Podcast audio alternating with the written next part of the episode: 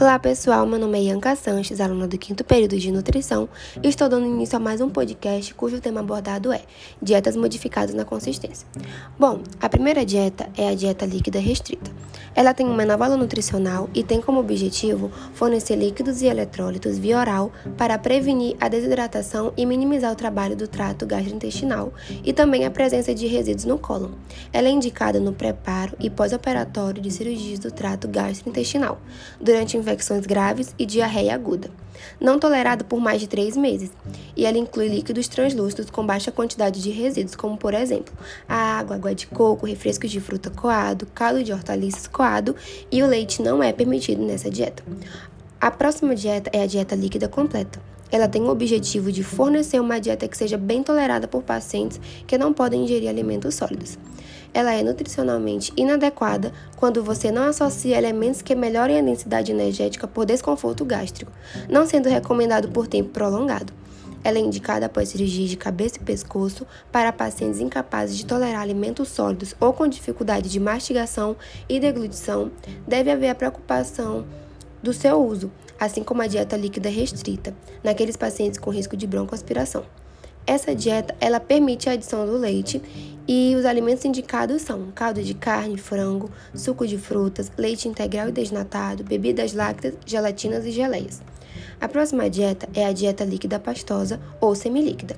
Ela tem como objetivo fornecer uma dieta que seja bem tolerada por pacientes que não podem ingerir alimentos sólidos, mas já aceitam alimentos com consistência mais grossa, indicados para pacientes com dificuldades de mastigação ou na deglutição.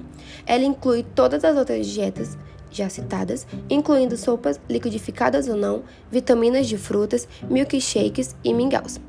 A próxima dieta é a dieta pastosa. Ela tem como objetivo fornecer uma dieta que possa ser mastigada e deglutida sem nenhum ou com pouco esforço, indicada para pacientes com dificuldades na mastigação ou na deglutição devido à inflamação, danos neurológicos, distúrbios neuromotores, retardo mental severo, doenças esofágicas, alterações na boca ou esôfago e uso de próteses dentárias.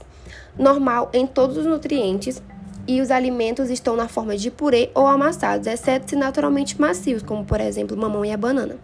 E são incluídos alimentos como carne moída, frango desfiado, peixe amassado, purê de vegetais e o arroz paste, que é aquele arroz bem cozido.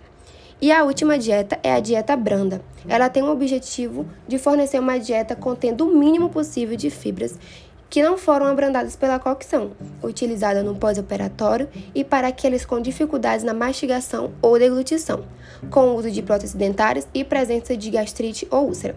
Ela é indicada como dieta de transição entre a dieta líquida pastosa ou pastosa e uma dieta normal. A característica principal dessa dieta é pelo fato de os alimentos serem abrandados pela cocção. São evitados alimentos crus, exceto os macios, como banana e o mamão. E os alimentos permitidos são sucos coados e diluídos, saladas cozidas, frutas cozidas e sem casca. E pelo fato da dieta ter baixo teor de fibras, ela pode causar constipação, então é indicado tomar um suco de três ameixas pretas em conserva, liquidificadas e chás laxativos. E como em todas as dietas, elas deverão ser evitadas o café, condimentos, pimenta, ketchup, maionese, refrigerantes e água com gás. Então chegamos no fim desse podcast. Espero que você tenha gostado e até a próxima.